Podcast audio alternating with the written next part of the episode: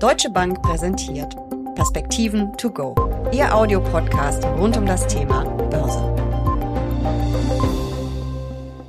Der Krieg in der Ukraine bewegt auch Investoren. Eine Zeit lang hatten die Märkte recht besonnen auf die Krise reagiert, doch mittlerweile sind die Kurse doch kräftiger unter Druck geraten. Über die aktuelle Lage an den Märkten spreche ich jetzt mit Uli Stephan von der Deutschen Bank. Willkommen zu einer weiteren Folge der Perspektiven to go in wirklich schwierigen Zeiten. Uli, wir hatten uns eine Deeskalation gewünscht, aber danach sieht es nicht wirklich aus, oder doch?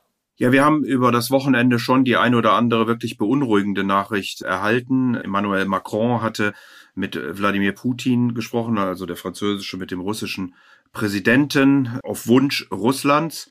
Trotzdem war der Élysée-Palast wohl danach sehr vorsichtig in den Aussagen und eher pessimistisch, muss man sagen, weil offensichtlich die russische Seite nicht von den Forderungen abgewichen ist. Aber Macron war ja nicht der Einzige, der zu vermitteln versucht hat.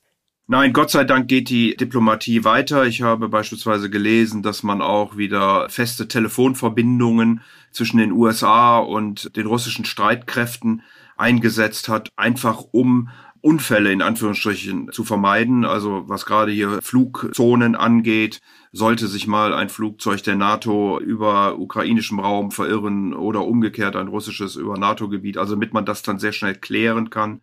Die Amerikaner haben beispielsweise auch ein Test für eine Langstreckenrakete verschoben, weil sie gesagt haben, wir wollen hier nicht weiter eskalieren. Auf der politischen Seite hast du völlig recht. Jessica hat der israelische Ministerpräsident Moskau besucht, hat mit Wladimir Putin gesprochen, ist danach bei Bundeskanzler Scholz gewesen, aber auch das scheint nicht wirklich Früchte getragen zu haben. Erdogan hat interveniert, hat sich auch mit Putin unterhalten und da scheint jetzt zumindest, wenn man der Nachrichtenlage trauen darf, ein Treffen der beiden Außenminister, nämlich des russischen und des ukrainischen in der Türkei bei rausgekommen zu sein und das ist zumindest mal ein Zeichen der Hoffnung, wie gesagt, bei sonst doch einer ziemlich verfahrenen Situation. Schauen wir auf die Märkte. Ähm, der DAX und auch der Eurostox sind mittlerweile im Bärenmarkt. Hast du mit diesem Kursrutsch gerechnet? Ja, ich war heute Morgen schon etwas erschrocken, als ich äh, gesehen habe, dass nach dem ja schon sehr, sehr schwachen Freitag bei uns die Märkte vorbörslich schon bei minus vier fünf Prozent wieder waren. Auch der Future auf den S&P 500 war bei minus drei Prozent. Wir hatten 50 Prozent Sprünge im Gas. Wir hatten hohe Ölpreise. All das läuft jetzt ein bisschen zurück. Ich versuche noch rauszukriegen, woran es genau liegt, ehrlich gesagt, ob es an dieser Meldung liegt, dass man sich in der Türkei unterhält oder ob es einfach die Amerikaner sind, die weiter weg sind und den Markt ein Stück weit jetzt wieder mit nach oben ziehen.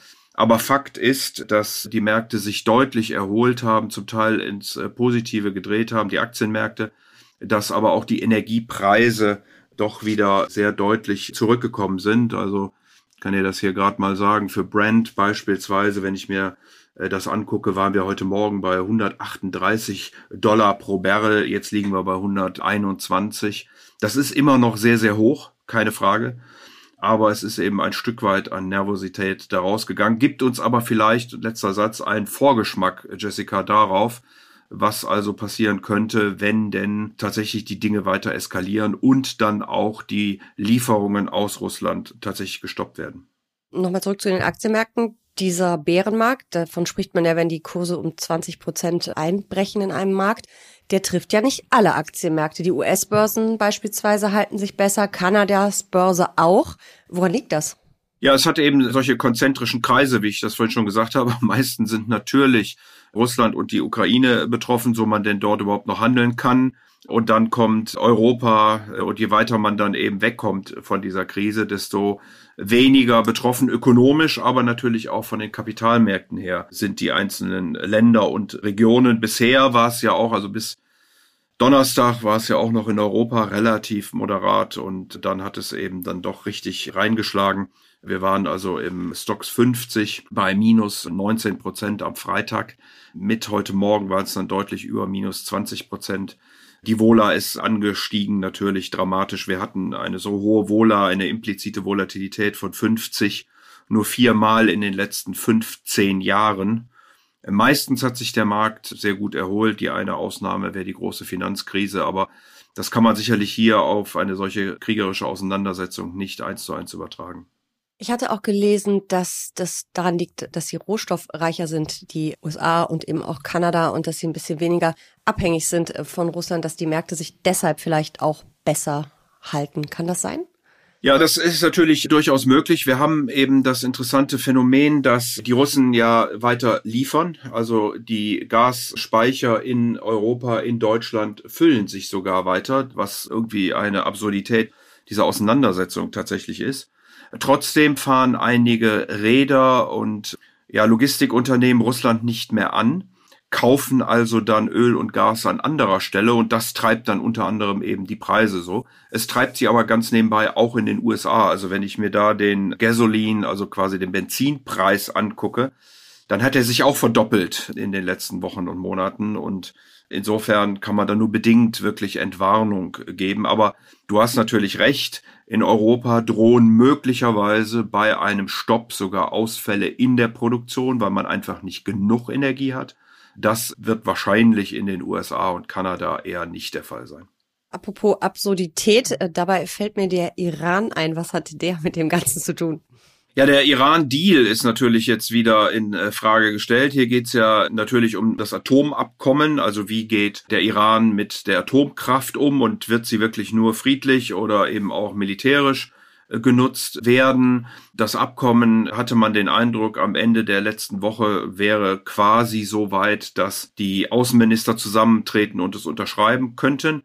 Dann ist aber Russland auf den Plan getreten und hat gesagt, wir wollen, dass die USA uns schriftlich eine Vereinbarung geben, damit wir mit dem Iran ungehindert jeglichen Handel treiben können. Und wenn die USA das täten, würden sie wahrscheinlich ein Stück weit eine Umgehung ihrer eigenen Sanktionen damit unterschreiben. Von daher ist das im Moment relativ unwahrscheinlich. Also will da jetzt auch wieder keine Prognosen machen. Vielleicht findet man noch irgendwelche Wege.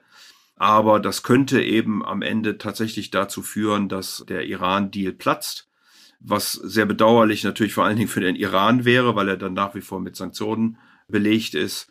Aber gut, Russland möchte eben diese Vereinbarungen und wenn sie kämen, würde damit gerechnet, dass Iran irgendwo zwischen 800.000 und 1,5 Millionen Barrel pro Tag an den Weltmarkt bringen könnte. Das würde vielleicht eine gewisse Entspannung bringen. Sollte das nicht der Fall sein, dann haben wir im Zweifelsfalle weiterhin oder noch mehr Stress dann am Energiemarkt. Du hast ja gerade eben diese Abhängigkeit schon angesprochen, die wir Deutschen vor allen Dingen auch haben und überhaupt die Europäer. Wir haben da auch in den vergangenen beiden Wochen sehr ausführlich drüber gesprochen. Wie kommen wir denn überhaupt aus dieser Abhängigkeit irgendwie raus und vor allen Dingen schnell raus? Ja, da wird ja im Moment verschiedenstes äh, diskutiert, von welchen Energieträgern auch immer man da zur Verfügung hat. Wäre jetzt persönlich kein Freund dafür, dass man hier wieder auf die Kohle geht. Da sollte man schon auch die Umwelt und das Klima im Auge behalten. Gaskraftwerke haben natürlich mittlerweile eine sehr hohe Ausnutzung und insofern wäre das eine Möglichkeit. Hier könnte man von Russland auf Norwegen. Norwegen pumpt aber schon so viel wie es geht, also würde man in den Süden ausweichen, möglicherweise Algerien hat im Süden in der Sahara die drittgrößten Fracking, also Schiefergasvorkommen der Welt.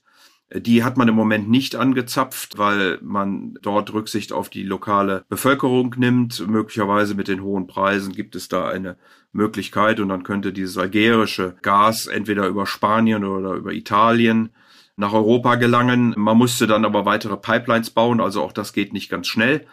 Vor allen Dingen fehlt in Spanien eine Pipeline in Katalanien nach Frankreich. Spanien und Portugal haben auch rund 45 Prozent der Flüssiggaskapazitäten in der Europäischen Union. Also deswegen müsste man, auch wenn man das ausbauen möchte, also Gas aus Katar oder aus den USA importieren, hier Pipelines bauen. Weitere Möglichkeiten sind natürlich endlich die Erneuerbaren auszubauen, aber auch das wird sicherlich nicht ganz schnell gehen, wenn ich mir die ganzen Genehmigungsverfahren und so weiter angucke. Also wir sind da schon in einer etwas blöden Situation, die wir uns hier hineingebracht haben als Europäer, besonders äh, wahrscheinlich als Deutsche. Es gibt einige Überlegungen, hier die Situation zu entspannen, aber die wenigsten davon sind eben sehr, sehr schnell wirksam. Gucken wir nochmal auf die Aktienmärkte. Also diese hohen Energiepreise, die reißen ja auch bei vielen Unternehmen Löcher in die Bilanzen. Zusätzlich äh, sind die Unternehmen aber auch relativ aktiv, was ja ihre Sanktionen angeht. Russland-Beteiligungen sollen abgestoßen werden. Äh, viele Unternehmen haben ihre Geschäfte in Russland geschlossen. Geschäftsbeziehungen werden äh, gekappt. Das kostet die Unternehmen natürlich. Welche Branchen sind da besonders betroffen? Kann man das sagen? Ja, es sind natürlich in erster Linie diejenigen, die eben mit Russland große äh, Geschäftsbeziehungen haben und die konzentrieren sich ganz überwiegend im Bereich der Grundstoffe, vor allen Dingen der Energie, äh, nicht überraschenderweise. Wir haben sicherlich auch die Airlines, die betroffen sind über die hohen Kerosinpreise, dann die ja ein ganz entscheidender Faktor sind bei der Kostenrechnung der Fluggesellschaften, Staples, also die Haushaltsgüter, die man im täglichen Gebrauch äh, benutzt, die höhere Inputpreise, Transportkosten haben, die Autos produzieren oder exportieren oder haben einen Umsatzanteil, so muss man genauer sagen, also sowohl die Produktion in Russland wie auch die Exporte nach Russland äh, liegen für Deutschland, Europa bei unter drei Prozent. Für Deutschland ist es sicherlich etwas höher. Und hier wird es Margen kosten. Die Unternehmen haben ja zum Teil die Produktion dort schon eingestellt. Also es war einfach ein gewisser Steuervorteil, wenn man Autos nicht als Ganzes, sondern in Teilen nach Russland transportierte und da zusammensetzte, hatte man Steuervorteile. Das wird nicht mehr funktionieren und auch der direkte Export natürlich nicht. Über Material, wie gesagt, drei Prozent auch etwa des Umsatzes hatten wir gesprochen. Gibt es auch eine Preissetzungsmacht. Die Industrie in Europa unter zwei Prozent. In Deutschland ist es sicherlich mehr wird natürlich auch vor allen Dingen auf der Seite Minengeräte, Maschinen, Margen verlieren, die Financials über das Zahlungssystem SWIFT, aber auch möglicherweise Kreditausfälle, gerade auch was Russland angeht, wenn dort nicht mehr gezahlt werden kann. Insofern gibt es da schon eine ganze Reihe von Sektoren, die wirklich negativ betroffen sind. Allerdings handelt es sich meistens um Anteile an den Umsätzen der Unternehmen, die irgendwo bei zwei, drei Prozent maximal liegen, bei vielen anderen Branchen sogar niedriger sind. Schlägt sich denn dieser ganze Konflikt volkswirtschaftlich schon durch? Ich habe jetzt neulich die Prognose gelesen, unsere Sanktionen gegen Russland werden als Bumerang zurückkommen, inklusive einer Mini-Rezession. Kann das passieren? Oder sieht man das vielleicht sogar schon in den Zahlen? Ja, wir haben ja ein relativ schlechtes viertes Quartal gehabt. Man darf wohl davon ausgehen, dass das erste Quartal auch nicht wirklich richtig gut wird. Dann wären wir in einer technischen Rezession. Und vor dem Hintergrund kann man dann nur hoffen, dass das dritte Quartal eben wieder besser wird und zulegt. Garantiert ist das nicht, denn die Gelder, die man dann zur Verfügung hat, die Kaufkraft, die kann man eben nur einmal ausgeben. Und wenn man das für Energie tut, dann hat man sie nicht mehr für andere Dinge zur Verfügung. Insofern wird es Wachstum äh, kosten, ganz sicher. Die Europäische Zentralbank rechnet ja damit, dass 10 Prozent weniger Energie aus Russland etwa 0,7 Prozent Punkte Wachstum kosten. Die Inflation wird sicherlich steigen. Hier gehen die meisten mittlerweile von Werten zwischen 6 und 10 Prozent aus. Also da muss man wohl mit höheren Inflationszahlen rechnen und äh, all das ist natürlich nicht wirklich zuträglich für die Konjunktur. Noch gehen wir nicht davon aus, dass wir eine Rezession kriegen, aber schwächeres Wachstum wird es wohl geben, auch wenn die Auftragsbücher der Unternehmen voll sind, die privaten Haushalte sicherlich auch. Geld zur Verfügung haben und auch gerne wieder in Restaurants gehen. Ganz nebenbei habe gelesen, Jessica, dass die Restaurants sogar mittlerweile wieder voller sind als vor der Krise, vor der Corona-Krise, muss man sagen. Aber das wird jetzt im Moment eben alles etwas überdeckt durch sicherlich diesen fürchterlichen Konflikt da in der Ukraine. Ich weiß, ich äh, wiederhole mich, aber ich muss dir zum Schluss noch eine persönliche Frage stellen. Was tue ich als Privatanlegerin, mit hoher Aktienquote, aber eben auch einem langen Anlagehorizont, weil langsam wird mir nämlich wirklich auch ein bisschen mulmig. Und äh, ja, mit der rheinischen Frohnatur, dem rheinischen Optimismus ist es nicht mehr ganz so weit her. Also was soll ich machen?